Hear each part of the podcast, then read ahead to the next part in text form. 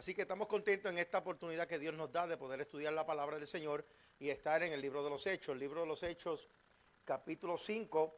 Y le doy gracias al Señor y le pido que me ayude, ¿verdad?, a dar la clase eh, efectiva, como han hecho todos los demás que han dado clase en los, eh, los capítulos anteriores, que ha sido una gran bendición y los quiero felicitar a todos los que se esfuerzan por dar esa clase. Así que le pido a Dios que también me ayude a poder dar la clase de la forma correcta hoy.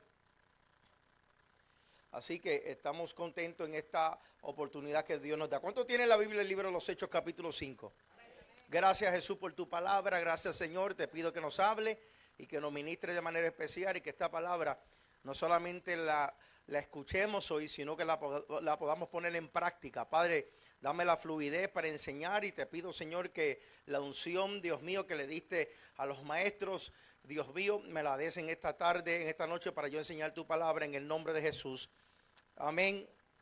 Gloria a Dios y amén. Bueno, el libro de los Hechos, capítulo 5, es un capítulo muy, muy importante que al, para entrar en él tenemos que entender que se repite un personaje que estaba en el capítulo 4, que es Bernabé.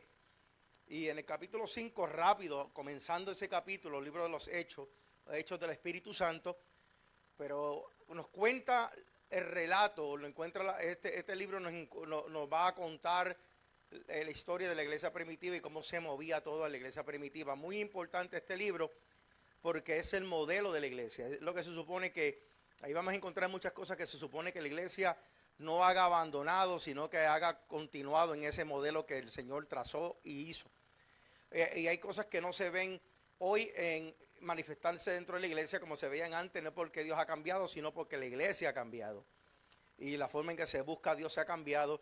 Y, ¿verdad? y aunque esos son términos a veces un poco incómodos, pero la realidad es que cuando estudian la Biblia, y estudia el libro de los hechos, ves que ellos hacían cosas, que estaban dispuestos a hacer cosas y tenían unas prioridades en sus vidas que provocaba la manifestación de Dios de una forma sobrenatural. Ahora entonces eso nos da a enseñar y nos va a entender a nosotros que si queremos ver las cosas que esa gente vieron, tenemos que hacer lo que ellos hicieron. O sea, no, mire hermano, yo, mi esposa no está de acuerdo mucho con esta definición mía, pero yo siempre he dicho que locura es para mí, ¿verdad? Casi siempre yo digo que locura es querer hacer lo mismo y tener eh, resultados diferentes. O sea, cuando tú todo el tiempo sumas 2 más 2, ¿cuánto te va a dar? 4, no hay otra. Entonces es, una persona sumando 2 más 2, 2 más 2 todo el tiempo y pensando que le va a salir 6. Para mí eso es locura. Entonces, una persona que, que, todavía no ha entregado su vida al Señor como debe de ser, que no busca a Dios como la Biblia le enseña, querer ver la manifestación de apóstoles, de gente de Dios, es imposible porque es que hay un modelo, hay una estructura bíblica. La Biblia enseña cómo es que el poder de Dios sigue a los que, a, los que, a los que no practican rituales, sino los que tienen una relación con Dios. ¿Ok? Así que vamos a entrar rápido y vamos a entrar en ese capítulo 5 del verso 1 y creo que nos vamos del 1 del 1 al 6, gloria a Dios.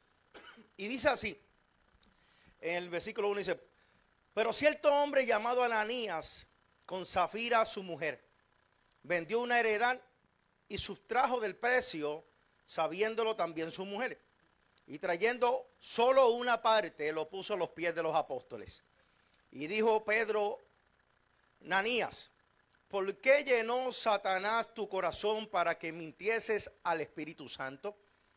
y, y sustrajeses del precio de la heredad, reteniéndola, no se te quedaba a ti y vendida, no estaba en tu poder. ¿Por qué pusiste en tu corazón? ¿Por qué pusiste en tu corazón? ¿Por qué pusiste en tu corazón? No mentido a los hombres, sino a Dios. Al oír Ananías estas palabras, cayó y expiró. Y vino gran temor sobre toda, todos los que lo oyeron. Y levantándose los jóvenes, lo enviaron, lo, lo envolvieron y sacándolo, lo sepultaron.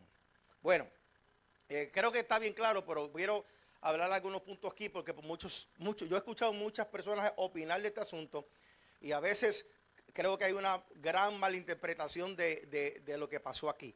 Muchas personas se, se, enfocan en los hechos de que, de que era asunto de dinero.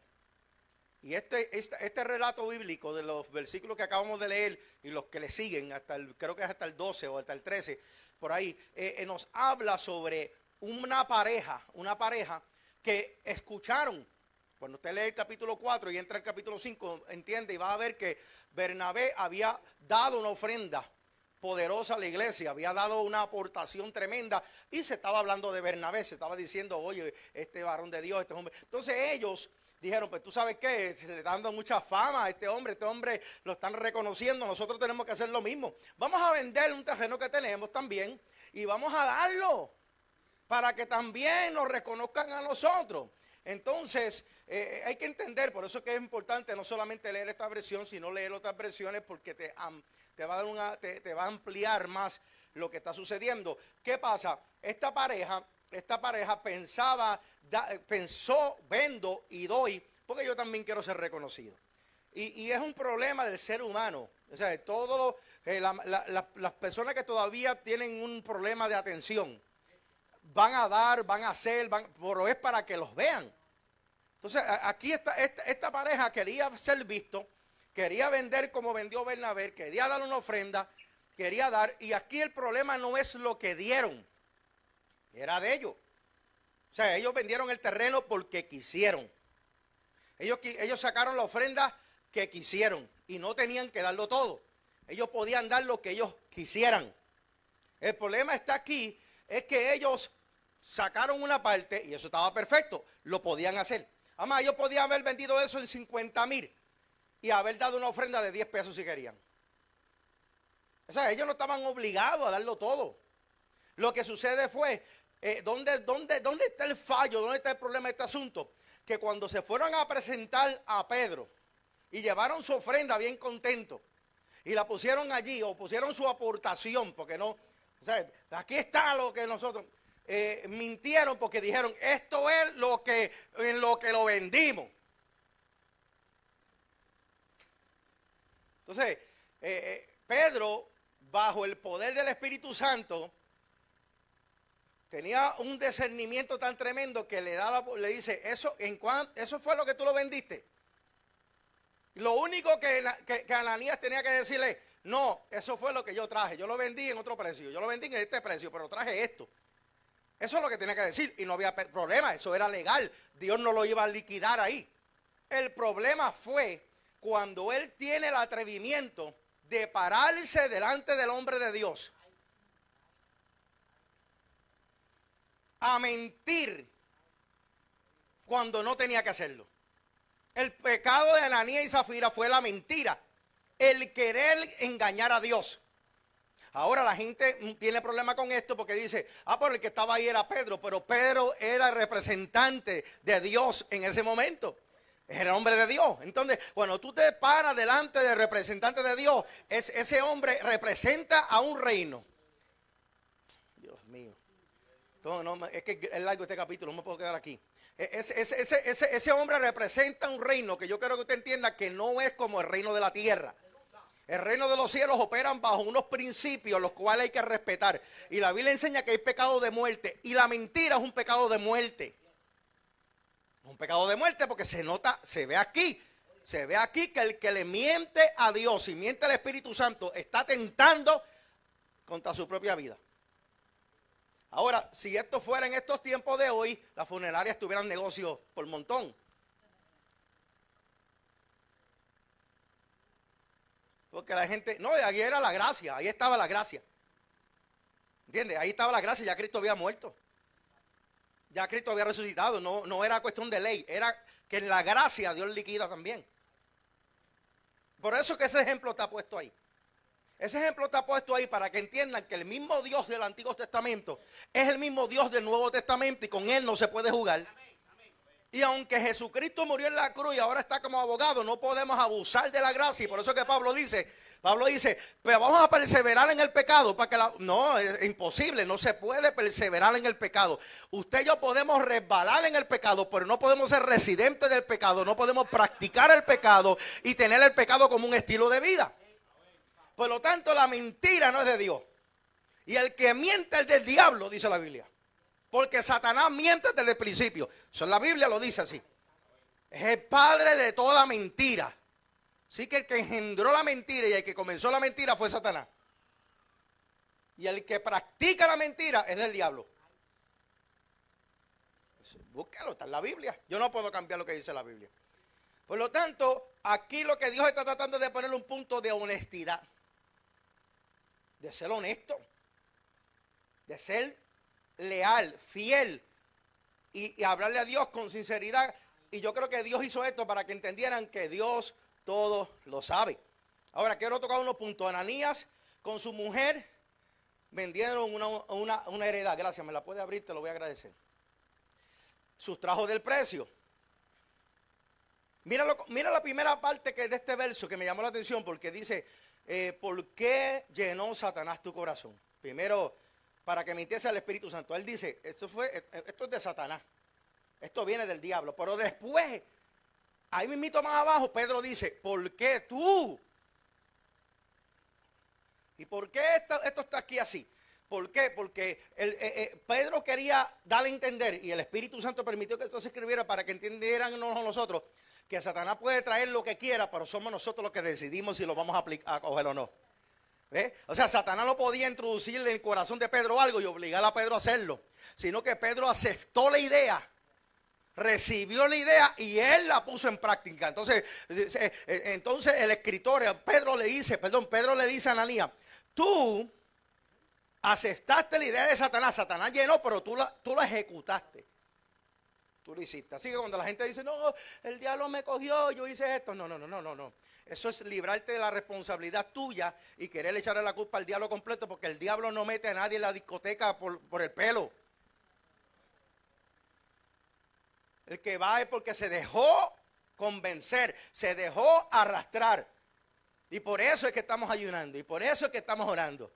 Para que cuando el Satanás use que la carne para querer llevarnos a hacer algo que no es de Dios, el espíritu haga dominado sobre la carne y usted tenga dominio propio, le diga a la carne, no, yo no voy a mentir, no, yo no voy a hacer lo indebido. ¿Por qué? Porque su espíritu se ha fortalecido para poder resistir al diablo y de vosotros huir. Hmm. Ok, sigo. Después dice, ¿por qué pusiste tú en tu corazón? Le dice Pedro a Ananía.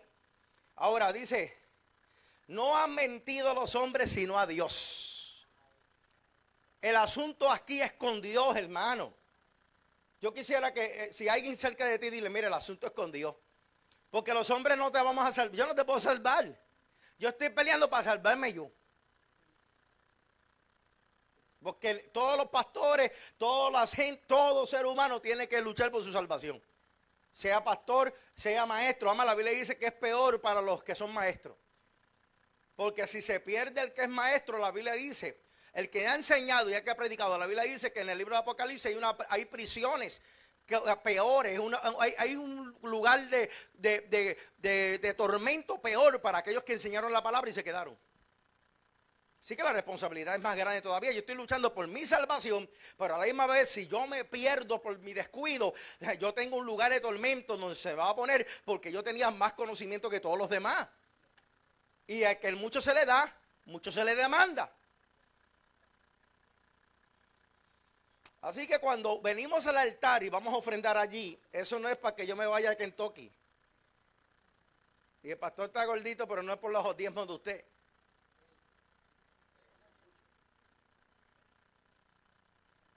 Alaba. Usted cuando viene, por eso es que es importante cuando venga, no venga enfogonado, mejor vaya a decir como eso en McDonald's, porque el asunto es que usted tiene que echar esa ofrenda con gratitud, porque eso es para Dios, hermano. Aunque los hombres, dice el libro de los Hebreos capítulo 7, los hombres lo administran, pero usted lo da para Dios. ¿Entiende? En el momento que usted pasa y echa eso ahí, usted lo, dio delante de Dios y, es, registrado delante de Dios. Aunque el hombre lo ministre para pagar la luz, para pagar el templo, hacer lo que sea, usted lo dio delante de Dios. Y es importante que se vea como una adoración, no una obligación. No puede ser vista así, tiene que ser, esta es mi alabanza, esta es mi adoración, esta es mi ofrenda voluntaria, con alegría. Ahora, dice aquí al final, para brincar rápido, unos puntitos que tengo aquí, dice, al oír Ananías estas palabras cayó y expiró. Mano, ¿usted se imagina esto?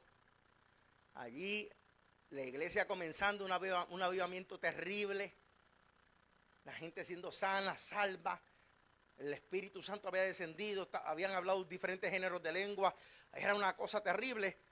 Y a los dos o tres días este hombre viene a tratar de mentir. Y Dios dice, voy a establecer un ejemplo, le voy a enseñar a la gente que conmigo no se puede estar jugando. Vamos a liquidarlo aquí.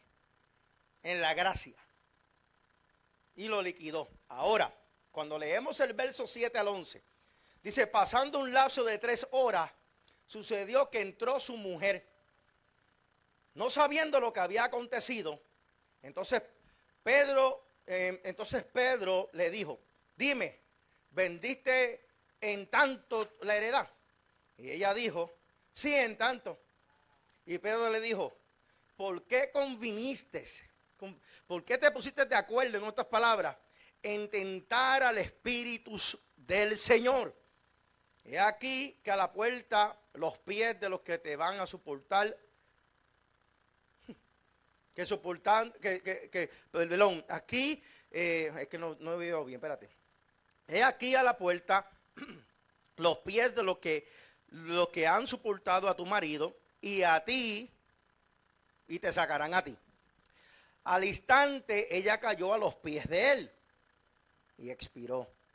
Y cuando entraron los jóvenes, la hallaron muerta y la sacaron y la sepultaron junto a su marido. Y vino gran temor sobre toda la iglesia y sobre todos los que oyeron estas cosas. Aquí hay otro asunto. Y es que usted no se puede estar estando en compromiso con la gente, mintiendo por gente, hermano. No importa que sea su, su esposo, no importa quién sea, si está mintiendo, no te metas en esa mentira con él. Si tú estás mintiendo, eso, eso allá tú. Si vas a mentir, miente tú. A mí no me metas con tu mentira, porque te haces cómplice. Y al serte cómplice de eso, hermano, estás, en el mismo peligro. Y por eso es que la Biblia pone eso aquí. Ella sabía lo que estaba pasando. No sabía que se había muerto eh, eh, Ananías, pero sabía que se habían puesto de acuerdo para mentir. Bueno, mira, vamos a vender. Y si pastor te pregunta, si Pedro te pregunta, si Pedro te pregunta, le dices que no, mira, que no fue eso. ¿Ah? Y cuando fueron allá, Pedro fue, déjame ver si esta señora es honesta y se sale del bochinche y habla con honestidad, se hubiera salvado la vida. Pero por estar montado en el mismo caballo, en la misma bicicleta, con el primer embustero que ya estaba muerto,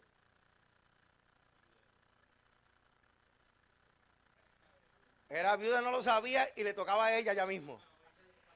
Pedro le dice, dime, oye, ¿es verdad que vendiste eso en esta cantidad? Sí. Ay, bendito, mija. Ahí ya viene lo que te vas a entejar a ti también, ¿sabes?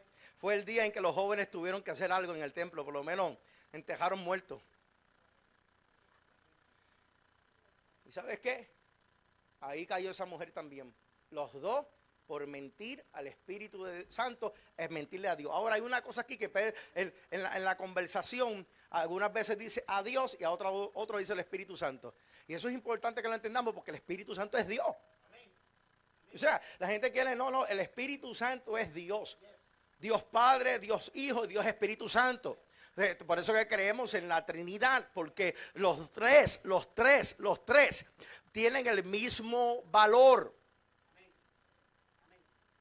El, Antiguo Testamento, el tiempo donde Jehová trabajó fuerte para alinear las cosas para que en el Nuevo Testamento entrara que Jesús en la tierra y fuera el tiempo de Jesús. Jesús sube, aleluya, y después entra que el tiempo del Espíritu Santo y estamos ahora en el tiempo del Espíritu Santo, el cual está a punto de terminarse pronto con el rapto de la iglesia. El rapto de la iglesia, aleluya, cuando suceda el rapto de la iglesia, dice que el Espíritu Santo también será quitado de la tierra. Y si ahora es difícil servirle a Dios con la ayuda del Espíritu Santo, imagínate de lo que va a pasar en la tierra cuando el Espíritu Santo sea quitado y cuando la sal de la tierra sea quitada, cuando la iglesia sea quitada de esta tierra, esta tierra va a comenzar a pudrirse más de lo que está, porque lo único que permanece, que el sol brille, que la luna brille, que todavía llueva y que todavía crezca las plantas, y que todavía haya cosas aquí, es que la iglesia todavía está sobre la faz de la tierra. El día que la iglesia sea levantada, se buscó un lío en la humanidad. Así que yo quiero que usted entienda que la primera parte de estos, estos 11 a 12 versos, la primera parte nos está hablando de un suceso, hermano, que fue triste, pero fue necesario. Tres horas más tarde, esta mujer llega con el mismo cuento. Eh, el apóstol, fíjate, Pedro da la oportunidad en que esta mujer no se involucre. Porque le da, al preguntar, le está dando la oportunidad. Ella pudo haber dicho en ese momento: No, mira, yo no sé lo que te dijo Ananías. Pero como la salvación aquí es individual, si él te mintió, allá él se vendió en tanto. Ah, pues mira, mija, llegaste viva. Pero al mentir, hermano, usted no se deja involucrar por nadie. Que quiera meter una mentira, que, lo que, allá ella metiendo, o a él metiendo mentiras. ¿Tú entiendes? No se preste para eso porque hay problemas. Después el FBI te está tocando la puerta por hacerle eh, eh revolución con los taxis, ¿me entiendo? Apuntando gente que, viene esos días por ahí, no te cogen apuntando gente que usted no le da un peso y que no los conoce ni sabe dónde están, porque tarde o temprano te van a pillar en esa mentira, apuntando hijos que no tiene. Te van a pillar. Así que esa mentira no funciona reclamando cosas que no debes de reclamar, haciendo trucos que no debes de hacer.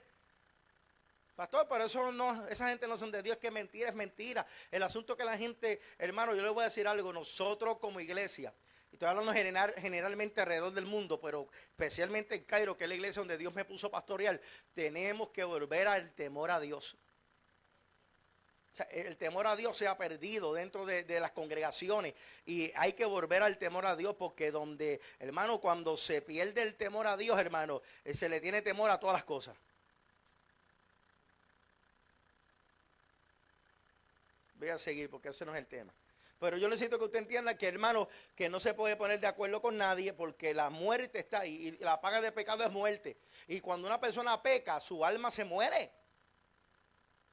O sea, hermano, usted puede venir a la iglesia todos los días y usted sabe que si usted hace algo de mal delante de los ojos de Dios, usted siente algo que no está bien dentro de su...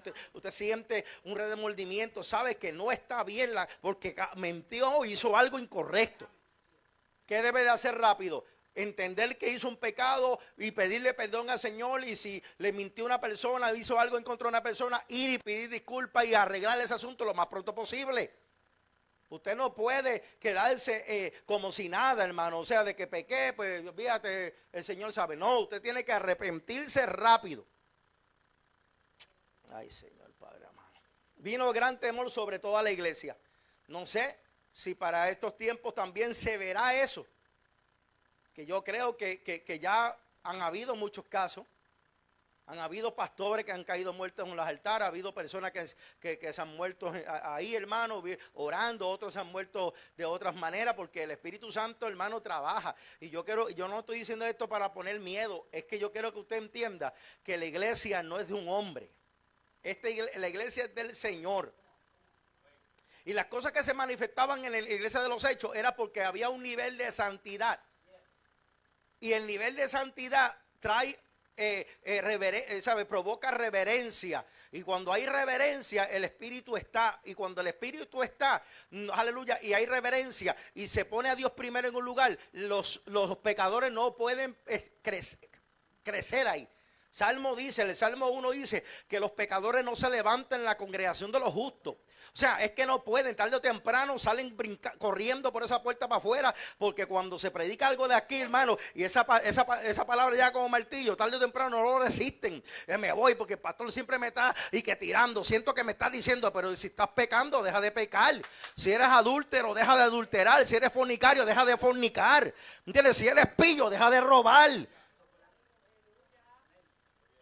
No puedes enojarte conmigo, tienes que entender que la palabra está ahí. Y, mi, responsabilidad es predicar una palabra, hermano, que, usted entienda la verdad, porque lo único que le va a hacer libre a usted es la verdad. Yo no, estoy, yo no puedo traerlo aquí, invitarlo para entretenerlo y para que usted se siente cómodo. Yo no estoy aquí para que usted se sienta cómodo. Yo estoy aquí para predicarle una verdad, para que usted conozca la verdad, sea libre, se pueda salvar. Yo sé que es difícil, es duro porque nosotros, nosotros, nosotros, los seres humanos, tenemos un problema con la verdad. Pero la verdad es lo único que nos va a libertar, hermano. Y hay que bajarla como es. Porque si la adorno y le añado, dice que se me será añadido los juicios del libro de Apocalipsis. Y si yo le quito, será quitado mi parte del libro de la vida. Así que la responsabilidad de que le predica es, poner la Biblia como está. Porque si yo le añado, se me añaden juicios a mí. Y si yo le quito, se quita mi nombre del libro de la vida. Yo no voy a permitir ninguna de las dos cosas. Si alguien, si usted quiere, si usted quiere, si alguien se va a enojar, que se enoje todo el que quiera, menos Dios. Se enoje su primo, su prima, se enoje cualquiera, pero no, no enoje a Dios. Ay, va a que seguir. Se me van los amenes. Y quiero que usted se vaya contento en esta tarde con una palabra, con esta noche con una palabra. Pastor Ernesto, usted me, ayuda ahí con el verso 12 al 16, por favor. Amén. Gloria a Dios. 12 al 16. Amén. Gloria a Dios. Y por, y por la mano de los apóstoles se hacían muchas señales y prodigios en el pueblo. Y estaban todos unánimes en el pórtico de Salomón. De los demás ninguno se atrevía a juntarse con ellos, mas el pueblo los alababa grandemente. Y los que creían en el Señor aumentaban más, gran número así de hombres como de mujeres. Tanto se sacaban los enfermos a la calle, tanto que se sacaban los enfermos a las calles y los ponían en las camas y lechos, para que al pasar Pedro, a lo menos con su sombra cayese sobre alguno de ellos. Y aún de las ciudades vecinas muchos venían a Jerusalén trayendo enfermos y atormentados de espíritus inmundos, y todos eran sanados. Gloria a Dios. Ahora aquí vemos otra parte.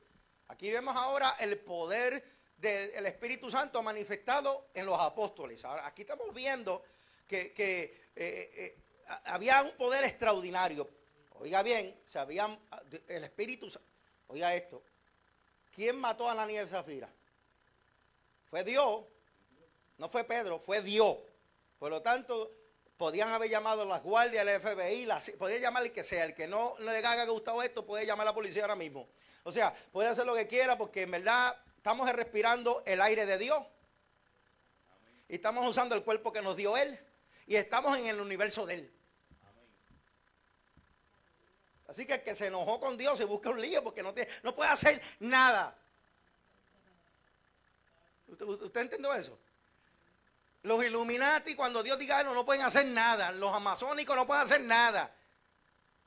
El, gobierno mundial, cuando Dios ponga un freno, no pueden hacer nada. Detener la iglesia sin ser levantada, no, nadie lo puede detener. Hagan el gobierno, pongan el chip, que tiren, hagan todo lo que ellos quieran. Cuando el día que llegue, que suene la trompeta, la iglesia la levanta el Señor y no hay nadie que lo aguante aquí. O sea, ni gobierno, ni ley, nada. Hay que, bueno, eso para los que creen, gloria a Dios lo que estoy diciendo. Que consta que este gobierno tiene que entender que Dios sigue sentado en su trono. Y, si, y, si, y, si, y, el Dios del Antiguo Testamento y del Nuevo Testamento sigue siendo el mismo Dios. El que se meta con la iglesia se va a buscar un lío. Y lo que pase con la iglesia va a ser porque para la gloria de Dios. Y hay veces que puede venir persecución, pero cuando venga la persecución, más se van a salvar. Escucha lo que yo estoy diciendo. Van a venir problemas y cuando vengan problemas es cuando Dios más se va a lucir. Yo estoy hablando de que, de que cuando vengan en contra de la iglesia, cosas van, cosas van a pasar sobrenaturales, como cuando tiran bomba para Israel y se explota todo en el aire.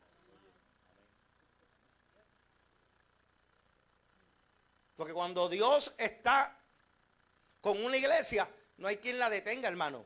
Cuando Dios está con su pueblo, hay un propósito de Dios. Y Dios está haciendo algo para este tiempo, para la iglesia de este tiempo. Y le voy a decir algo, no- nos han querido encerrar, nos han querido poner bozal, nos, han- nos tienen enmascarados.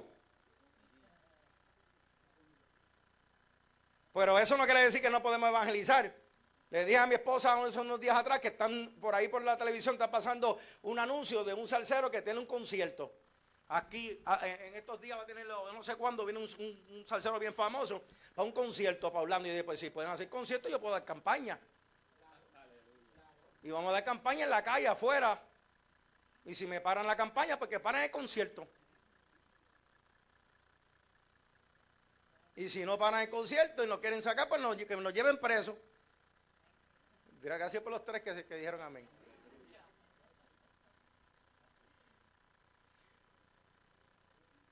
Voy a seguir, hermano, porque tengo unas ganas de predicar que usted no se imagina.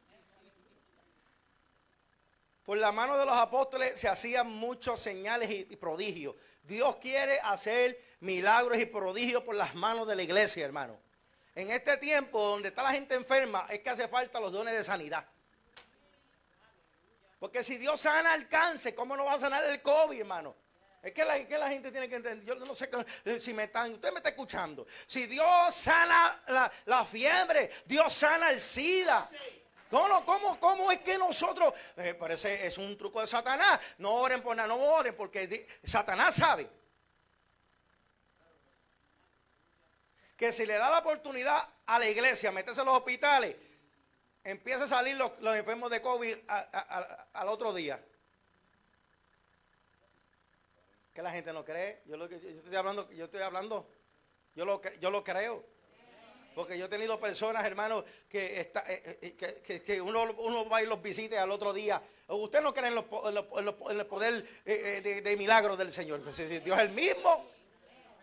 Me pasa que hemos, es una situación en el mundo, ¿verdad? Que la gente, pero hermano, eso no es nada. Olvídate de la pandemia que corre el mundo entero. O sea, así también tiene que correr el evangelio. Y si tiran otro virus, pues no, no, pues no sé. Será por, si, se mete por los oídos, pues nos ponemos tapones. En los oídos. Pero seguimos predicando. Esto, yo voy a decir una cosa, se- es que ya la hora se está llegando de saber quién es quién. Esto es un virus por ahí que lo va, que va a estar, que está por donde quiera. Así que yo sé que no ponemos máscara y nos vamos a cuidar, pero está donde quiera. Y si le da a alguien aquí porque se cure dos o tres días y vuelve y alaba al Señor y se acabó el asunto, no nos vamos a. eh, eh, o sea, usted, y si, y si se murió, pues le tocó el día. Esté, esté bien con el Señor para que se vaya. Si no, usted no va para ningún lado, hermano. Ay, hermano, es que tenemos una cosa. Queremos irnos con el Señor, pero tenemos un miedo de morirnos.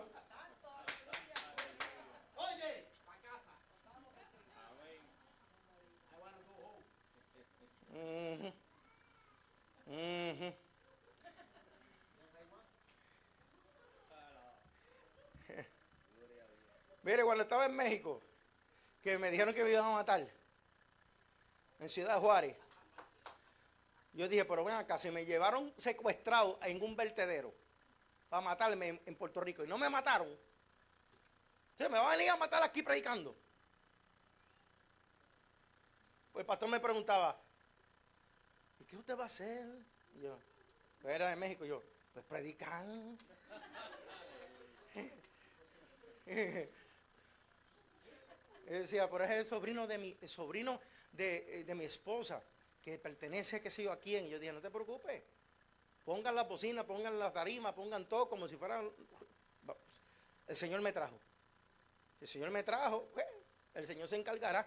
Al tercer día, al cuarto día, Él andaba conmigo en los cultos.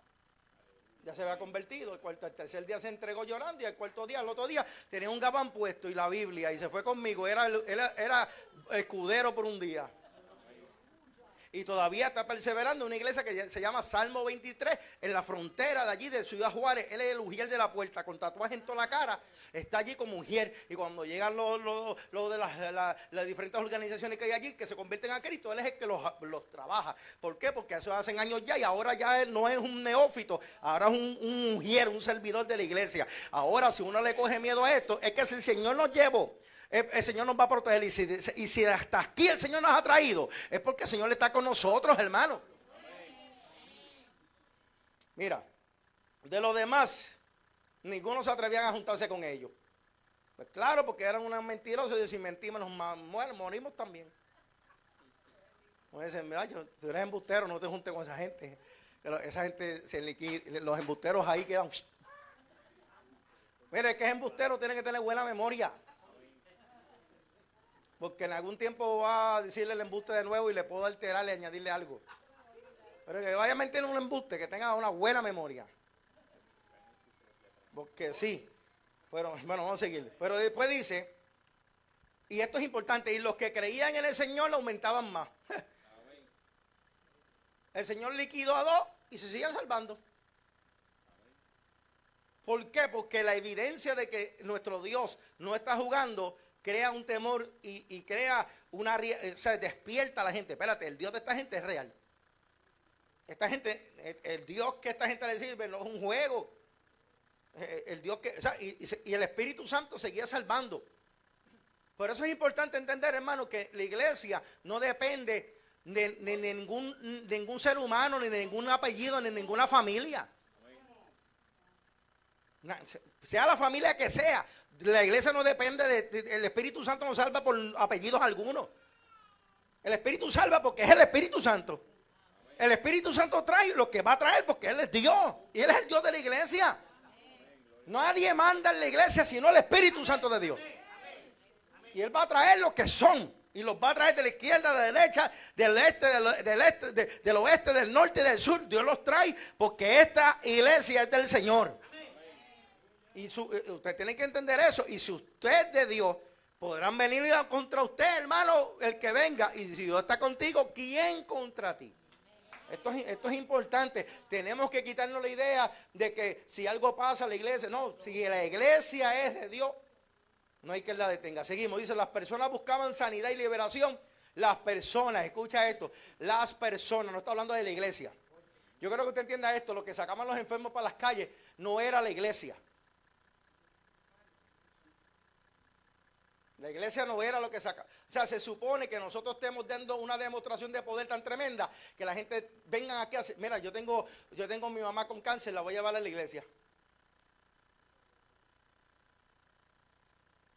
Se supone que sea así. Se supone que la gente venga a buscar milagros a la casa del Señor. Se supone que sea así. O que te toquen la puerta, mira, tú eres cristiano. Sí, ah, pues ven acá, que tengo la nena con COVID para que me le ore. Ya está apure, yo oro desde aquí. El Espíritu Santo hace la obra, no te apures. ¿Y por qué no va? Y la Biblia dice, úngelo con aceite. ¿Hay algún enfermo entre vosotros? Llamar a los ancianos de la iglesia. ¿Por qué los ancianos? Pues se supone que sean lo suficientemente maduros para entender que si estás con el Señor y tienes fe, hermano, el Señor está contigo y punto. Ponle la mano encima en, en el nombre de Jesús con aceite y ora y lo demás lo hace el Señor. Qué silencio. ¿Y qué tú haces si te llaman a las 3 de la mañana que, la vecina tuya está endemoniada? Tú no puedes llamarme a mí, porque el vecino eres tú.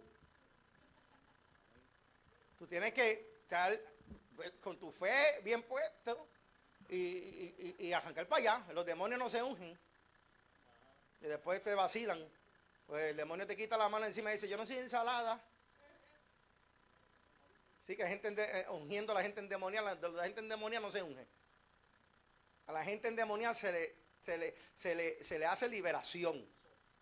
Se, le, liberta en el nombre de Jesús. Ahora, desde que tú sales de tu casa, tú tienes que ir entendiendo con la certeza de que ese demonio se va. Porque el demonio sabe detectar cuando hay duda y hay miedo. Y si tienes duda y tienes miedo, no te vayas para allá porque va con una pela. Tienes que ir, esto no, estoy hablando de liberación pero como aquí dice liberación, de demonio, voy a, estoy tocando ese punto. O sea, cuando dijeron, mira, Pedro viene por ahí y vamos a sacar los endemoniados y vamos a sacar los enfermos, para que por lo menos con la sombra, con la sombra de Pedro, a ver si son libertados, a ver si son, ¿se entiende? ¿Por qué? Porque ellos, ellos entendían que Había un poder ahí manifestándose. Y la gente a nuestro alrededor, nuestros vecinos, nuestra, nuestro, nuestros compañeros de trabajo, Dios mío, Padre, nuestra, nuestra gente tiene que entender que usted no, no, usted está vivo y que usted tiene un poder que se mueve en su vida.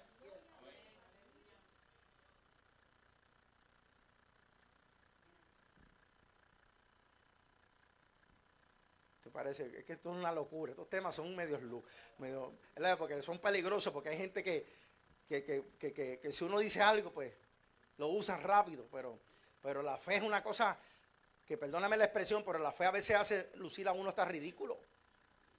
Pero esto es fe. Y la fe no es lógica. La, fe no es, no, no, no, no puede ser, no, es igual como como un libro ahí, un, ritual escrito. La fe es una cosa que, va por encima, es una cosa diferente. Yo he visto gente, hermano, que tiene infección de garganta, un buche de aceite ungido. Mira qué clase de loco. Le funciona a él y, y Dios lo sanó. Gloria a Dios. Yo no sé quién decir, medir la fe de nadie. Allá él, si, él lo cree, lo quiere hacer, que lo haga. Ahora, hay gente que cualquier dolor van a botequín, rápido sacan cuantas pastillas hay y empiezan, bla, bla, bla. ¿Y por qué no te unges con aceite? Para tú mismo. Y te tiras para atrás tú mismo y te coges tú mismo y todo. No hay, no hay nadie que me ore, me oro yo. Y me pongo ahí en la cama, porque si me voy a me caigo en la cama. Pero hay que tener fe, hermano. ¿Cuándo vamos a comenzar? ¿Por qué se ven los fe, los milagros que se ven en Haití? ¿Por qué se ven los milagros que se ven en África? ¿Por qué? Porque allá no hay médico, no hay cirujano. Y la gente va con tumores aquí, temores aquí, caminando por tres y cuatro horas porque escucharon de que hay un Cristo que sana y que salva. Y ellos se mueven en fe y cuando llegan allí Dios los sana. Pero nosotros, el médico, aquí, allá, allá, y no estoy diciendo que no vaya al médico, pero ¿cuándo va a comenzar a darle a Dios primero la oportunidad de hacer algo en nuestra vida y no poner a Dios a lo último? Primero pruebe a Dios primero. Ponga a Dios primero cuando usted se siente, póngase la mano y újase con aceite y crea que el Dios, al Dios que va a ir, cuando, cuando todo el mundo le diga que no, vaya primero, ande ese Dios primero. La gente viene a buscar la oración cuando ya fueron de 20 especialistas y le dijeron que no pueden hacer nada por ellos. ¿Y por qué no viniste primero donde se dio? Y seguiste creyendo. Bueno, vamos a dejarlo ahí porque me pongo. Me pongo. Vamos, pastor, por favor, ayúdame con el 17 al 20. Me levanto ahí, Dios mío, Señor. Gloria a Dios. Entonces, levantándose el sumo sacerdote y todos los, el sumo sacerdote y todos los que estaban con él esto es la secta de los saduceos, se llenaron de celos y echaron mano a los apóstoles y los pusieron en la cárcel pública. Mas un ángel del Señor, abriendo de noche las puertas de la cárcel y sacándolos, dijo, id y puestos en pie en el templo, anunciad al pueblo todas las palabras de esta vida. Ay, Dios mío, hermano, ¿usted, usted escucha esto? Esta gente está sanando enfermos, libertando a los cautivos la gente está siendo sana, hay un avivamiento terrible. Y el sumo sacerdote, el representante muerto de la región, de la organización, de la sexta organizada religión, se levanta en contra de los que están haciendo la voluntad de Dios, porque siempre los religiosos son los que están en ese asunto. Porque los religiosos no creen en lo sobrenatural. Esto es claro que les dio celo porque eh, la evidencia del poder del Espíritu Santo estaba demostrando los muertos que estaban ellos, ¿entiendes? Porque alrededor del templo había un montón de gente cojo por años y nunca habían sido sanos. Y llega estos hombres, Pedro del Burgo, o sea, Pedro era del caserío.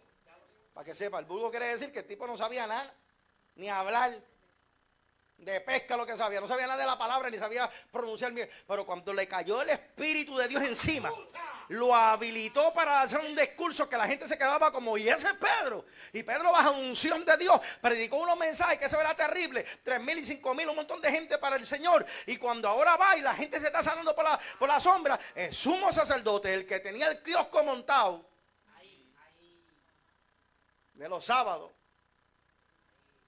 Llegó que sabía que había llegado uno que le estaba haciendo lucir mal. Dijo, espérate, vamos a levantar. Pero se supone que él reconociera que eso, eso eran los que, los, que, los que venían con la verdad, pues él fue el que se levantó. Yo quiero decir algo, los fariseos fueron los que se levantaron en contra de Jesús y los saduceos fueron los que se levantaron en contra de la iglesia. Dos sectas de la rama judía. Mire hermano, ojo y pendiente con lo que le voy a decir. Dueño de Facebook, judío. Vamos a dejarlo ahí, no voy a decir más nada. para un estudio que traigo pronto. Para, para, decirlo en, palabras eh, global, las mayores organizaciones en el mundo que están controlando todo son de los judíos. Hay algo que está pasando ahí. Y por eso es que Amazon, Facebook y todo están abriendo oficinas centrales en Israel. Todos se están mudando para Israel. ¿Y por qué? Porque recuérdate que donde se va a sentar el anticristo es allí en el tercer templo, desde Israel. Por lo tanto, él, tiene que tener dominio de la economía, dominio de la cibernético, dominio de las comunicaciones, dominio de la, de la media. Déjame decirle, el 90% de las media le pertenece a los judíos. No los americanos. Los judíos en esta nación son dueños de Fox, dueños de, todos esos canales de televisión. Y son los que, los que están en contra del movimiento de, la iglesia y haciendo la plataforma para el anticristo. Y cuando Pedro y los discípulos estaban en este avivamiento, el sumo sacerdote se, se levantó y ¿qué pasó? Lleno de celo, lo echaron mano y lo, y lo pusieron en la cárcel pública. Está terrible para que todo el mundo supiera públicamente donde, donde meten a todo el mundo. Ahí, para que vean que están los discípulos presos. Pero aquí el Señor hace algo. Y es que un ángel, un ángel, no el ángel del Señor. Porque déjame explicarle, cuando usted lee en el Antiguo Testamento que dice el ángel del Señor, eso es Jesucristo mismo, porque es una teofonía. Y una teofonía es la manifestación de Jesucristo en el Antiguo Testamento. Por lo tanto, el ángel del Señor es Jesucristo en el Antiguo Testamento, pero aquí no es el ángel del Señor, es un ángel del Señor. Un ángel, uno. Uno. No son mil ángeles, uno. Se mete a la cárcel. Y hace una cosa tan extraordinaria, no sé lo que hizo y cómo lo hizo, pero lo sacó sin abrir la cárcel.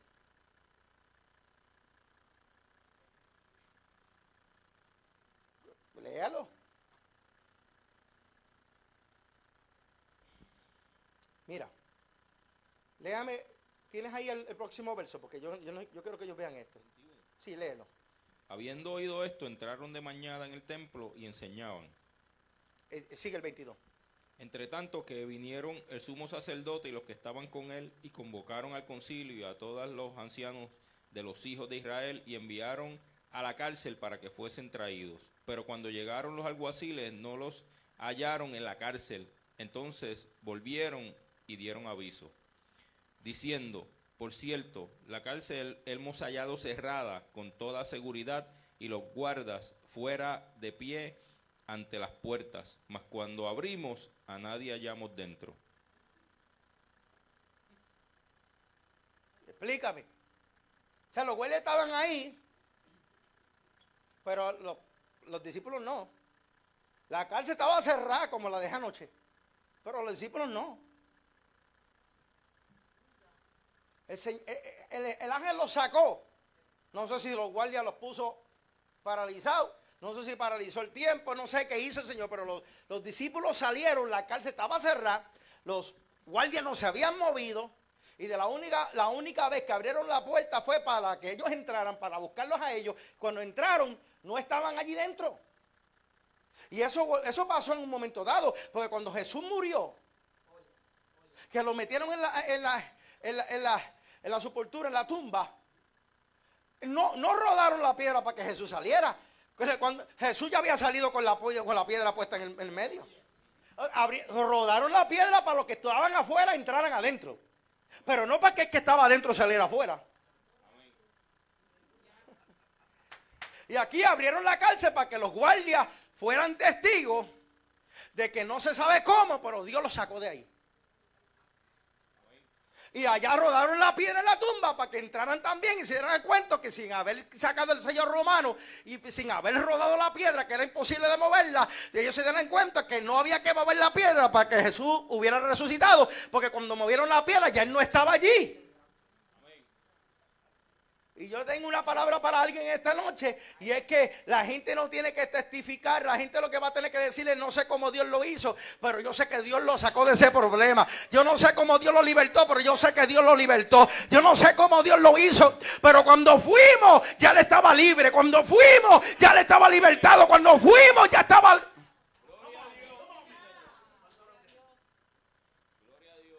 Hay gente que no puede explicar cómo que estás aquí todavía. Pero fue Dios el que lo hizo. Sin duda alguna. Y cuando Dios hace algo, no hay nadie que lo dañe. Lo voy a decir de nuevo. Lo que Dios archiva, no hay nadie que lo saque. Y lo que Dios cancela, no hay nadie que lo active. Y lo que Dios activa, no hay nadie que lo cancele. La puerta que Dios abre no hay nadie que la cierre. La puerta que Dios cierre no hay nadie que lo abre. Cuando Dios hace algo en nuestra vida, eh, se acabó. No importa lo que el diablo quiera hacer. No importa lo que la gente quiera decir. No importa lo que te quieran decir. Si Dios hizo algo contigo, ya Dios lo hizo. Yo siento a Dios, hermano. Esto es para alguien. Alguien tiene que entender que ya lo tuyo caducó porque Dios ya dijo que ya no va contigo más nada. O sea, si ya lo Dios lo hizo, ya Dios lo hizo, hermano.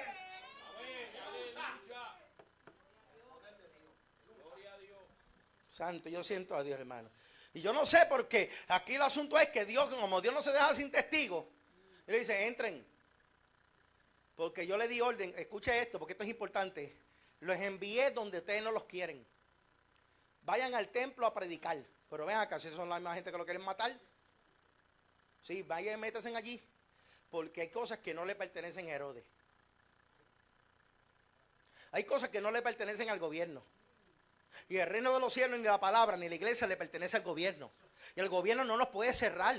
Y el gobierno no nos puede callar. Porque nosotros no le pertenecemos al gobierno. ¿Tú entiendes lo que te quiero decir? Dios ha sido tan perfecto que nos puso fuera del gobierno. Aleluya. El gobierno no nos puede callar. El gobierno no nos puede cerrar. El gobierno no puede porque nosotros no le pertenecemos al gobierno. No le pertenecemos. El diablo no puede hacer nada con mi vida porque yo no le pertenezco. Señor amado. Usted está bajo una teocracia. Está bajo el gobierno de Dios.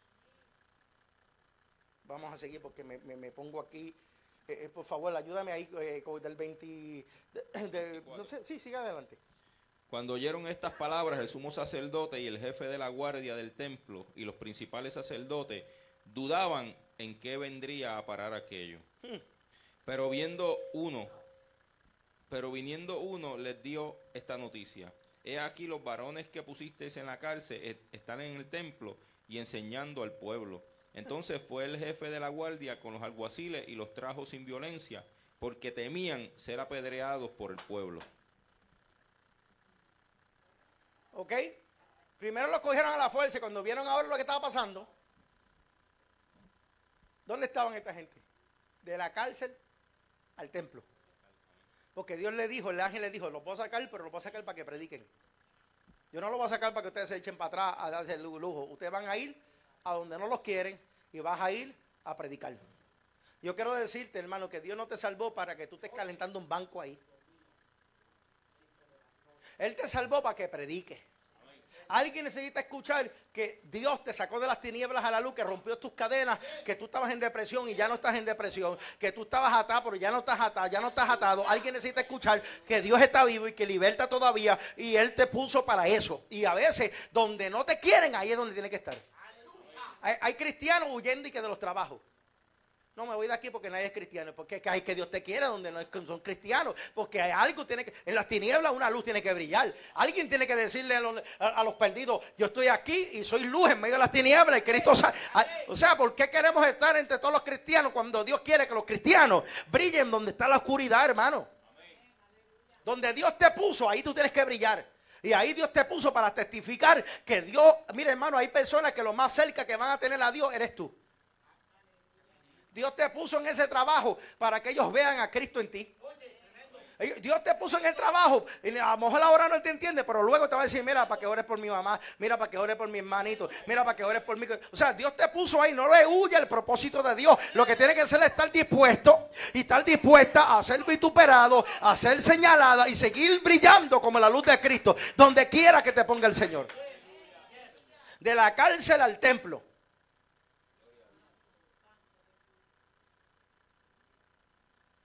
Mira cómo es el propósito de Dios que lo libró de la cárcel, pero no lo libró de los religiosos. Porque los religiosos corrían un papel importante aquí. Y se lo llevaron preso. Y digo, se lo llevaron para allá y allá hicieron una reunión de todos los cocorotes religiosos muertos. De la secta de los fariseos, de los saduceos y de todos los feos. Estaban reunidos allí para ver qué, iban a hacer con esta gente, porque ellos no sabían qué podían hacer con esta gente, porque era, era incomprensible que esta gente estuvieran presos, los güeyes estuvieran allí, nadie se quedó dormido, y que no estuvieran presos y ahora están en el templo donde no los querían. Yo quiero que usted entienda, donde no los querían. El, gobierno va a querer decir no pueden. Y usted tiene que entender o decidir si le va a hacer caso al gobierno o se le va a hacer caso a la palabra. No prediques más. Hay que cerrar la iglesia. No le ponga la mano a más nadie encima. No ore por más nadie. No hagas esto. O, así que no nos tienen. No ponga las manos. Es prohibido. Le recomendamos. Y la Biblia dice, Juan con aceite.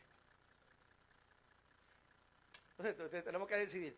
O vamos a hacer, vamos a, no, mira, como el gobierno dijo que no pongamos las manos, pues mira, si estás enferma, pues no te voy a poner la mano porque no, no me atrevo. O vamos a ver, hermano, yo no sé, cuando el espíritu me coja, yo le voy a poner mano a todo el mundo y va a estar el pelo aquí lleno de aceite, el viernes, se hizo blog, mañana se hace la otra vez. Pero, eh,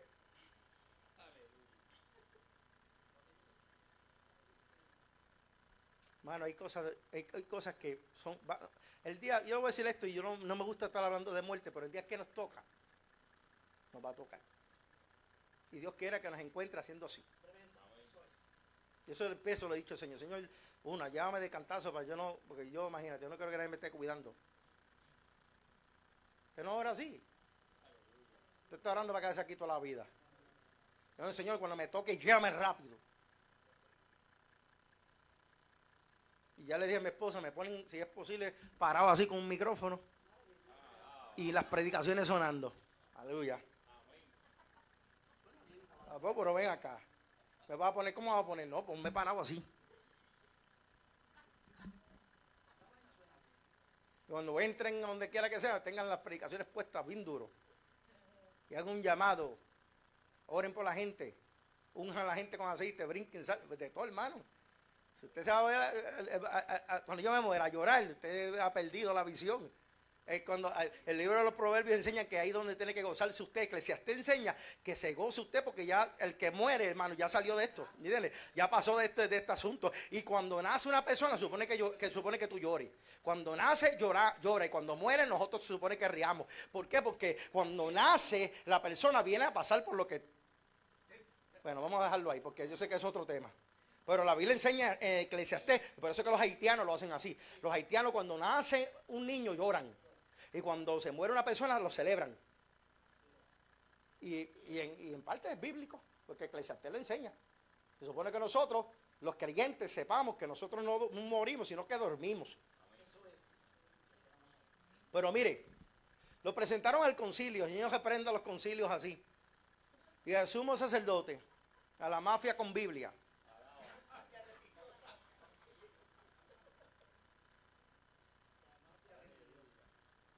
Suena duro, pero es la verdad. No todo, pero la mayoría. Mira lo que dice. No os mandamos estrictamente que no enseñes en ese nombre. Como por ahí quieren poner una ley que no oremos en el nombre de Jesús. ¿Y en nombre de quién voy a orar? Si ora en nombre mío se le va a caer el pelo a todo el mundo, le va a dar capa. El nombre mío no se puede orar. Hay que orar en el nombre de Jesús porque ese es el nombre sobre todos los nombres. Ese es el nombre que tiene poder, no es el nombre de Luis Castro, el nombre de ningún político, el nombre ni, ni, ni, nadie, el nombre es el nombre de Jesús. Y el diablo quiere prohibirlo, prohibirlo porque sabe que en ese nombre hay poder. Entonces quieren pasar una ley que prediquen, pero no mencionen el nombre de Jesús. Yo no sé lo que van a hacer con nosotros ni conmigo, pero es imposible predicar y no hablar de Cristo Jesús, Señor nuestro. Es imposible estar en la calle y no decir que Jesús, aleluya, es el Salvador del mundo. Aleluya. Le pasa que el diablo no quiere que se mencione el nombre de Jesús. Porque sabe que tú mencionas el nombre de Jesús y él tiene que recoger su maleta y arrancar, hermano. Yo siento ganas de predicar. Dios mío. Ay, Señor. Este es de los rabacucos, hermano. Alaba. Yo sé que sí. Yo sé que tú te gozas. Este está ahí agitando el pastor. Dale, suéltalo. Bueno, ahí vamos. Tranquilo, varón, tranquilo. Vamos. Mira esto. Mira lo que dice. Y ahora habéis llenado a Jerusalén con vuestra doctrina. Llenaron a Jerusalén con vuestra doctrina. ¿Y qué fue lo que Jesús le dijo? Me seré testigo primeramente. En Jerusalén, que ellos estaban haciendo la misión. Y es aquí donde yo primero tengo que llenar esto. Todo el mundo tiene que saber que Jesucristo es el Señor y que nosotros estamos aquí. Y todo el mundo tiene, en Orlando completo tiene que saber que el Cairo está aquí y que predicamos a Cristo sin miedo y que no nos vamos a callar. Y que donde quiera que se metan, ven, la iglesia del Cairo está predicando, la iglesia del Cairo está predicando, la iglesia Jesucristo es el Señor. O sea, hay que llenar a Orlando de Cristo, aleluya. Hay que llenar a Orlando de que Jesucristo es el Señor. Aunque el gobierno no quiera, aunque la gente no quiera, hay que decirle a Orlando que Jesucristo es el Señor. Y Dios está buscando a esa iglesia. Dios está buscando esa iglesia. Esa iglesia que se atreve a levantarse, vamos a predicar. No en pandemia, vamos a predicar. En medio de la persecución hay que predicar. Porque ahí es donde cuando lee la Biblia, es donde los milagros más grandes pasaron. Pues cuando vengan contra nosotros, hermano, muchas cosas van a suceder. Pero no se, oye esto, no se, no se pudiera leer de Daniel en el foso de los leones si no lo hubieran echado allí. No se pudiera leer del horno de fuego si no lo hubieran puesto en el fuego. O sea, para que para, nosotros tenemos esos testimonios porque tuvieron que pasar por algo. Ok, mira, vamos a seguir. Dice, dice, y queréis echar sobre vosotros, sobre nosotros la sangre de ese hombre. O sea, que dicen, no quiere echar la culpa a nosotros. Respondiendo Pedro y los apóstoles dijeron, escucha bien, ante el concilio, los sacerdotes, los guasiles, todo el mundo es necesario obedecer a Dios antes que los hombres. Dijeron, bueno, yo sé que ustedes pusieron una ley, pero a mí me habló un ángel y me dijo que viniera a predicar aquí y pues lo que tú hayas dicho a mí no me importa. Porque lo que Dios me dijo lo que me importa. Dios me dijo que predicara y que viniera aquí a predicar. Yo vengo aquí a predicar. Tú me dijiste que no, pero Dios me dijo que sí. Así que ahora tú haz conmigo lo que tú quieras. Pero ya yo prediqué y tengo Jerusalén lleno de la doctrina. Por todos lados lo hemos metido. Hemos predicado esto por todos lados. Tú me dices que no predique, que no mencione el nombre de Jesús, lo menciono más todavía. Y el que tenga miedo, pues se compra un perro. O se que en su casa. Ore, Señor, en el amantísimo nombre. Y lo dice en tu mente. Gracias, Señor. Porque tiene miedo. No. Es el que confesa, el que creyere con su corazón y confesare con su boca que Jesucristo es el Señor, ese será salvo.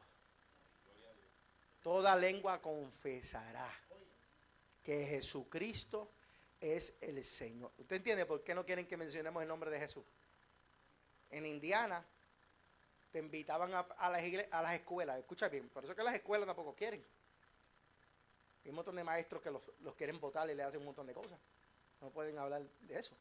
Pueden hablar de homosexualismo. Pueden hablar de cuánta poca pero no, no hable de Dios. ¿Ok? Entonces vienen y en Indiana podías orar en lugares públicos, pero sin mencionar el nombre de Jesús. Porque hicieron en Indiana? Cogieron y llamaron a pastores ah, para que venga y ore por los, por, los estudiantes. Y venían y, y subían los pastores y los pastores subían Vamos a orar por los estudiantes. Y cuando estaban orando los pastores, ven Padre, bendice a toda esta juventud, estos graduados en el nombre de Jesús. Los estaban grabando. Cuando el pastor se bajaba, ya había un padre acusando a ese, pastor y se, llevaban preso. Eso es Indiana, de aquí, de aquí, de aquí a 12 horas. porque en Indiana no querían que se, se podía orar en el nombre de Jesús, pero los invitaban a orar. ¿Qué era eso? Eso es un trambo. Eso era para saber si, si, si ese pastor iba a callarse, a someterse a la ley del, del, hombre, o si iba a mencionar el nombre de Jesús. Pero en nombre de quién vamos a orar, hermano, si no es, si es en el nombre de Jesús. Pues muchos pastores fueron presos, lo soltaban rápido, se le caían los casos, pero estaban haciendo ya el expediente, o sea, estaban marcando un patrón para que los demás pastores que tienen miedo entonces ya no, no, no iban a bendecir a los estudiantes o entonces no oraban en el nombre de Jesús. Entonces ya estábamos cayendo o la iglesia estaba cayendo bajo el control del gobierno. Hasta que se levantaron varios pastores, hicieron la protesta y pusieron el Pastor Protecting Act que es el mismo que tenemos en Orlando, donde la gente de, otras, eh, de los otros, otros lugares, como los homosexuales, las lesbianas y toda esta gente, no pueden obligar a un pastor a casarlo, no pueden obligar a un pastor a eso, porque estamos protegidos por una ley que puede ser que esta nueva administración la cambie, no sé. Pues yo no voy a casar a nadie así. Venga como venga, no lo voy a casar. La Biblia enseña que el matrimonio es entre hombre y mujer, punto. Me quieren llevar preso, que me lleven, pero no voy a casar. Que lo case un juez de esos locos de ellos. Pero yo no caso a nadie así. Nosotros tenemos que obedecer a Dios y su palabra, hermano. Y si usted le dicen, no, pues mira, tú tienes que poner, no puedes poner que eres cristiano, pues entonces usted tiene que decidir. Bueno, vamos a seguir aquí rapidito. Porque es importante que usted entienda que, mire, hermano, estaban allí los sacerdotes se quedaron muy, oye bien, se quedaron muy perplejos. Yo estoy leyendo aquí un poquito, pero tengo la versión lenguaje actual. Dice, ellos pensaban que terminaría, pensaban en qué terminaría aquello. Seguimos para abajo. Estoy aquí en el 30. Dice, el Dios de nuestros padres, léame ahí, pastor, hasta el 33. Estamos terminando, hermano. El Dios de nuestros padres levantó a Jesús, a quien vosotros matasteis colgándole en un madero a este Dios ha exaltado con su diestra por príncipe y salvador, para dar a Israel, arrepentimiento y perdón de pecados. Y nosotros somos testigos suyos de estas cosas. Y también el Espíritu Santo, el cual ha dado Dios a los que lo obedecen. Ellos oyendo esto se enfurecían y querían matarlos. Lo primero que usted tiene que entender es que en el verso 30 Pedro le está diciendo, el Dios de nuestros padres se le está diciendo el Dios de Abraham, el, Dios de Isaac y el Dios de Jacob. ¿Entiendes? Le está diciendo, ¿usted sabe lo que estoy diciendo? El Dios que ustedes dicen que adoraban, el Dios, del Padre de ustedes, de nosotros también, ese fue el mismo que levantó el que ustedes mataron. Lo estaba, los estaba sacando por el techo, hermano, perdona la expresión, porque le estaba diciendo, sí, ustedes lo mataron, pero el mismo Dios, el, padre, el Dios del Padre de ustedes fue el que lo levantó. Como que dice, el que está aquí fuera de la línea son ustedes. Porque Dios no está fuera de la línea. Dios, ustedes lo mataron en un madero, no en una cruz. La palabra cruz es añadida por la iglesia católica. Cristo murió en un madero, un tronco de palo puesto así. No así. En un madero. Allí murió y él dice, ustedes lo mataron. No fueron los, no fueron la gente del mundo, fueron los religiosos. Los ataques más grandes, olvídese de una pela con los blogs, olvídate de los setes, olvídate de la línea, olvídate de los creeps. La pela más grande te la da un religioso. Usted no tenía una guerra hasta que tenga una guerra con un religioso. Los, religiosos matan a cualquiera por tal de, de probar que su punto es la verdad. Aunque estén mal. Por eso es que el diablo se encargó de crear religiones. Y el mundo está lleno de religiones porque los religiosos se matan. Por eso es que tú ves que viene un hombre que se baja una bomba o, llena eh, el, cuerpo del bebé de, una bomba y lo explota porque es una religión. Y el mundo está lleno de religión y, y el diablo le encanta que los evangélicos se conviertan en religiosos. Llegar al templo un ratito, dos horas, y irse para sus casas y ya. El diablo le encanta eso porque sabe que los religiosos lo que son una piedra de tropiezo para la voluntad de Dios. Dios no quiere religioso, Dios quiere gente que tenga relación con Él. Esto es bien complicado y yo a veces me limito porque no quiero que nadie me malinterprete. Pero hay gente que no llegan al templo y muchas veces, hermano, tienen una convicción más seria que Dios que gente que llega al templo. Esto es fuerte lo que estoy diciendo. Y es bueno que esté en el templo, que es bíblico. Pero si vamos a estar en el templo, siendo no religiosos, hermano, estamos perdiendo nuestro tiempo. Dios está vivo, hermano. Y la iglesia tiene que estar viva. Y la iglesia tiene que estar activa. Y la iglesia tiene que tirar para adelante. No importa lo que esté pasando en el mundo, la iglesia no está en crisis. Lo que está en crisis es el mundo y el gobierno del mundo. La iglesia está en victoria. La iglesia tiene que seguir predicando y activa, viendo los milagros, los dones y la unción de Dios moverse. Donde abunda el pecado, sobreabunda la gracia. Dios quiere hacer lo mejor en estos tiempos. Ahora es que Dios quiere moverse. Dios lo que quiere es ahora que una iglesia se levante, active la fe y diga, no vamos a callar y no vamos a retroceder y vamos a seguir orando por los enfermos y vamos a seguir haciendo la voluntad de Dios. Y hay que crear esa revolución, ese movimiento.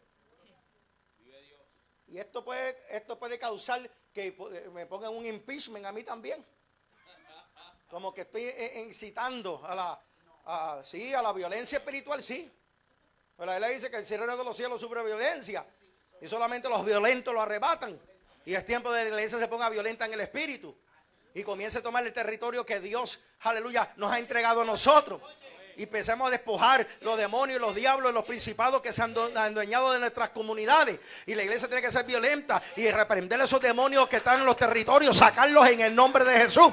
Aleluya. Y comenzar a reclamar a la gente para Cristo y comenzar a predicar el evangelio y ver el poder de Dios moverse. Aleluya. Y hablar por las comunidades que todavía Jesucristo salva. Aleluya. Jesucristo sana. Jesucristo levanta. Que Dios no está muerto, que el gobierno está turbado, pero la solución está en Cristo Jesús. Yo siento al Señor, hermano. Yo tengo un fuego aquí. Yo tengo, no me pongan ni. Eh, eh, si me traen la cosa esa y me la pongan aquí, yo estoy a 110. Aleluya. Oye, ellos, ellos oyendo esto se enfurecían y querían matarlo. Por eso que, hermano, usted predica algo y el diablo se revuelca. Mire, cuando, cuando, cuando, no, cuando alguien no está hablando de ti, preocúpate. Hay que entender que...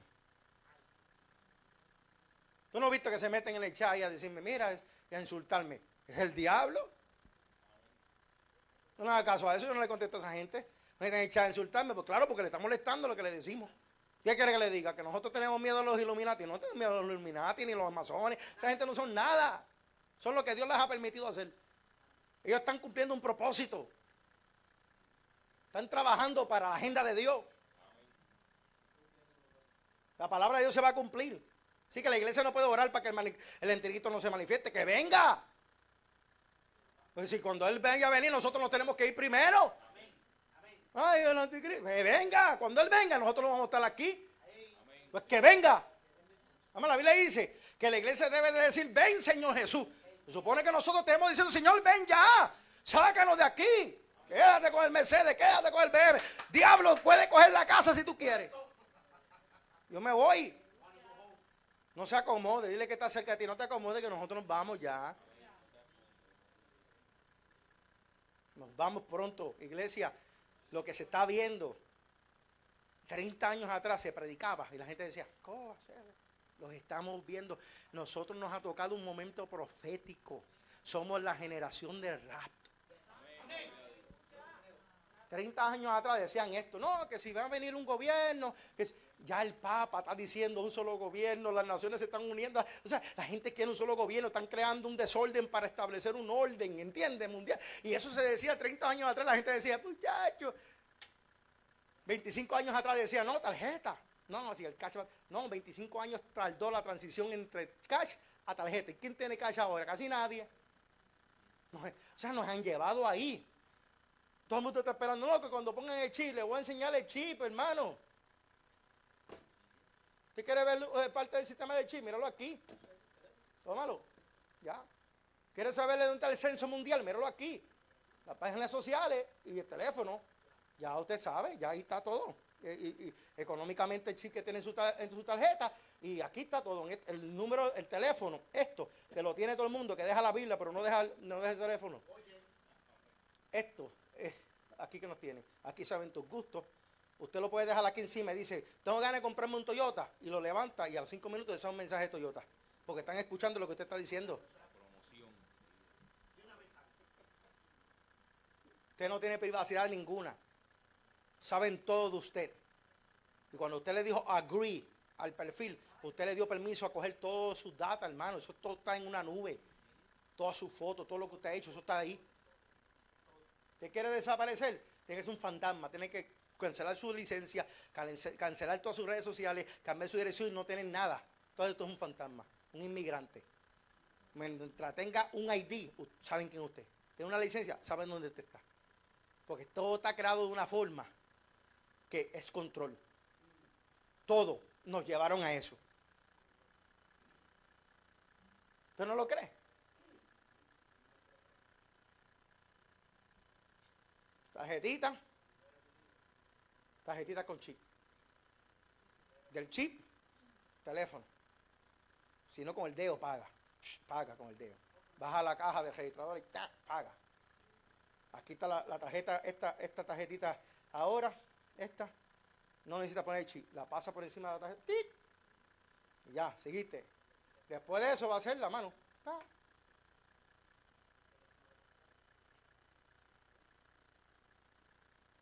La fiebre de face recognition, claro, para tener esa, para tenerte ya. Y todo el que tiene teléfono con face recognition te tienen ya. Tú te puedes mover alrededor del mundo y si la cámara te detecta, sale fulano de tal. Porque eso está en una data de la CIA. Así que hermano, ya que hagan lo que quieran. Ya nosotros estamos ahí, ya estamos fichados. Pero estamos primero escritos en el libro de la vida, que es donde más importante tenemos que estamos. Ellos nos tienen, ¿sabe cómo nosotros salimos en la lista de ellos? Usted no lo sabe, el que es creyente de verdad, sale como amenaza. Por lo menos yo, para mí sería un privilegio salir como una amenaza para el gobierno. Ese se predica a Cristo, ese es que primero. Esos son los primeros que hay que buscar, porque esos son revolucionarios. Dios quiera que haya otro que cuando venga otro, dame ese micrófono, que, ahora me toca a mí. Bueno, no oí mucho respaldo ahí, pero vamos a ir. Gracias. Ustedes lo escucharon, ¿verdad? Bueno, ok. Seguimos. Léame ahí, pastor, por favor, para terminar. Entonces, levantándose en el concilio, un fariseo llamado Gamaliel, ah. doctor de la ley, venerado de todo el pueblo, mandó que sacasen fuera por un momento a los apóstoles. Y luego dijo, varones israelitas, mirad por vosotros lo que vais a hacer respecto a estos hombres. Porque antes de estos días se levantó Teudas diciendo que era alguien. A este se unió un número como de 400 hombres pero él fue muerto, y todos los que le obedecieron fueron dispersados y reducidos a nada. Después de este se levantó Judas el Galileo en los días del censo, y llevó en pos de sí a mucho pueblo. Pereció también él, y todos los que le obedecían fueron dispersados. Y ahora os digo, apartaos de estos hombres y dejadlos, porque si este consejo o esta obra es de los hombres, se desvanecerá. Mas si es de Dios, no la podréis destruir, no seáis tal vez hallados luchando contra Dios. Usted escucha, Gamaliel, Gamaliel, Gamaliel era el maestro, fue el maestro de Pablo. Uno de los hombres más pensantes de ese tiempo, uno de los hombres más sabios, fue el que educó al apóstol Pablo. O sea que el hombre sabía. Y en ese momento, cuando vio eso, dijo: Perecen, perecen, que aquí, perecen. Ustedes tienen que pensar bien lo que te van a hacer. Le, voy a traer dos ejemplos. Hubieron dos que se levantaron y hicieron, pero cuando se murió el líder, el movimiento se cayó. Porque el mejor legado de una persona no es cuando él está vivo, sino cuando él muere y la, visión continúa. Así que yo me preocupo mucho, no porque yo esté, es que qué va a pasar cuando yo no esté. O sea, yo, quisiera que cuando, si, yo, si, si, no me voy, si, si el rastro no me sorprende, a mí me toca partir primero, yo quisiera saber que aquí hay gente que son capaces de levantarse y seguir predicando el Evangelio sin dejarse manipular ni por los gobiernos, ni por los concilios, ni por nadie, y, sin adulterar la palabra y que la van a predicar como está ahí. O sea, yo quisiera que alguien haga abrazado esta visión y diga, tú sabes qué, que cuando el pastor, si el pastor ya no está o le pasa algo al pastor, vamos a seguir predicando la palabra. Vamos a seguir ahí y no nos vamos a meter con ningún concilio, ni vamos a firmar contrato ni con aquel, ni con aquel. Vamos a predicar la palabra como está ahí. Eso es lo que necesitamos hacer. Y eso es lo que yo estoy orando de Dios, que hayan hombres y mujeres aquí que no se desvíen, que se mantengan ahí. Porque ese es el mayor legado. Ahora, Gamaliel dijo, Gamaliel, mire, doctor de la ley, tenía un doctorado, venerado por el pueblo, o sea, respetado por el pueblo judío, era lo que ese hombre decía, había que escucharlo. Ese hombre dijo, ven acá, vamos a hablar. Vamos a hablar, le voy a decir algo a ustedes. Y quiero que ustedes entiendan algo y que lo tengan claro. Si esta gente no son de Dios, esto se va a desbaratar porque ya Jesús murió. Pero, si esta gente son de Dios, ustedes no lo van a poder parar. Gamaliel está diciendo, ustedes no tienen poder. Y cuidado que no se encuentren peleando contra el mismo Dios. O sea, le está diciendo, este, si este movimiento es de Dios, no hay quien pare esto. ¿Sabe cuántos años han pasado? Más de dos mil y pico de años y todavía el Evangelio sigue creciendo y no, hay, no, lo, han, no lo han podido parar. Y el libro más vendido en el mundo todos los años es la Biblia. El libro que más idioma ha sido traducido en el mundo es la Biblia. O sea, hermano, por más que han querido quemar la Biblia, sale un Martín Lutero y se la lleva a Alemania. Por más que han querido, o sea, donde, aunque han perseguido, han matado, matan a uno y se convierte en cien. Cierran una iglesia, se abren cinco. O sea, esto no hay que lo detenga porque esto es de Dios. Se levantan los gobiernos. Además, hay iglesias en China, catacumbas y la gente está en el pastor y se levanta otro. Donde no quieren a, Cristo, allí están predicando a Cristo en, las misiones con los indígenas, comiendo gusanos. O sea, Dios ha hecho un movimiento tan poderoso que donde nadie se ha metido, ahí se meten los misioneros. En Irán, con lo que, mire hermano, en Alemania, con los rusos, donde quiera, donde no los quieren, en Cuba, donde no los quieren, allí se mete el evangelio. Allí hay testigos del poder de Dios, porque esto no es de hombre. Por eso que cuando el apóstol Pablo fue a querer matar a los creyentes en el camino, a el camino de Damasco, Saulo, el Señor se le apareció y lo tumbó ¡pah! y lo dejó ciego por tres días. ¿Por qué me Oye, Saulo, Saulo, ¿por qué me persigues?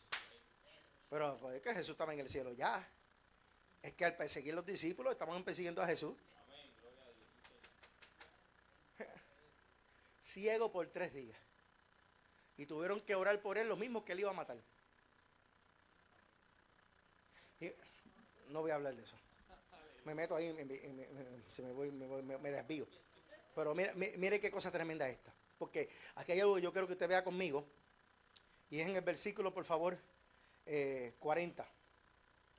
Y convinieron con él y llamando a los apóstoles después de azotarlo, le intimaron que no hablasen en el nombre de Jesús y los pusieron en libertad.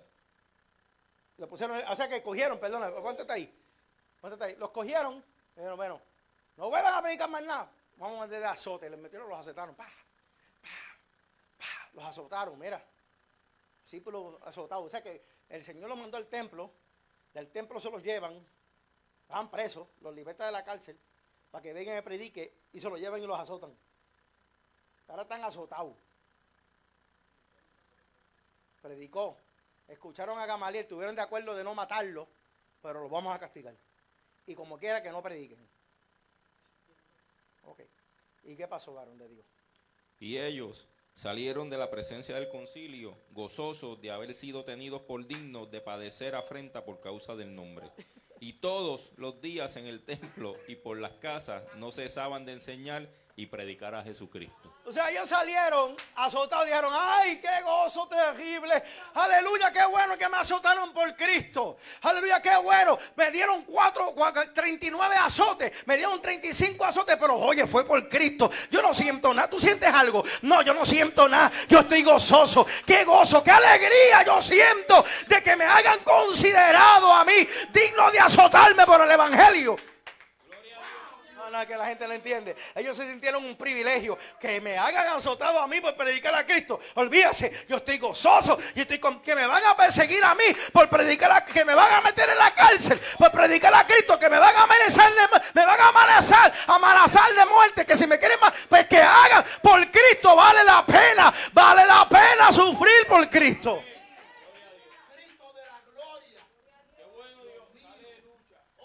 Las marcas en su espalda posiblemente sus togas llenas de sangre, dijeron, ¿para dónde vamos a predicar ahora? No se escondieron. Dice aquí la Biblia que todos los días, en el 42, el último verso, todos los días, donde le dijeron que no predicaba, que no predicaban, iban, oye, todos los días en el templo y por las casas y no, no, no, no cesaban de enseñar y predicar a Jesucristo. No pararon. Me, me azotes, me, me, metas preso, me haga lo que quieran. Yo tengo el privilegio de llevar en mi cuerpo las marcas de Cristo. Aleluya. Mi espalda lleva las marcas de Cristo. Qué bueno que a mí me azotaron por Cristo. Aleluya, qué bueno. O sea, si usted va a sufrir, sufra por la verdad y no sufra por la mentira. Yo prefiero parecer en el camino del Señor que parecer fuera de Él. O sea, yo prefiero que me critiquen aquí que me critican afuera. Yo prefiero que me metan preso por Cristo, que me metan preso por vender droga. Pues esto vale la pena, esto vale la pena, esto vale la pena, vale la pena.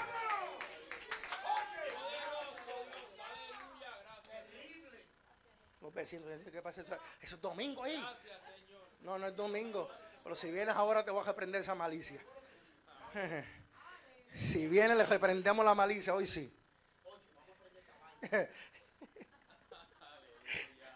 Mire, hermano, yo no sé qué va a pasar, pero si es por Cristo, vale la pena. No sé hacia dónde nos lleva este nuevo gobierno, pero si es por Cristo, vale la pena. El que niegue a Jesús será negado. Pero el que sufra con él reinará con él. ok, así que usted amárrese bien los pantalones, amárrese bien su falda, que esto acaba de comenzar. Estamos en la recta final y no hay vuelta atrás. Esto es hasta que Cristo venga, porque el que perseverar hasta el fin, ese será salvo. Yo no sé usted, pero yo no pienso retroceder. Yo voy para el reino de los cielos, sea transformado en el rapto o sea con el viaje adelantado, pero mirar atrás no se puede, porque a mí Cristo me ha hecho bien. No sé usted, pero yo no tengo nada de qué avergonzarme, porque aleluya, es una vergüenza del Evangelio, porque esto es poder de Dios para los que creen. Esto es poder de Dios y lo que hace falta es una iglesia que se levante sobre sus pies y diga, vamos a predicar a Cristo. Póngase de pie, mis amados. Aleluya. Así que mire, hermano, prepárense que lo mejor está por venir.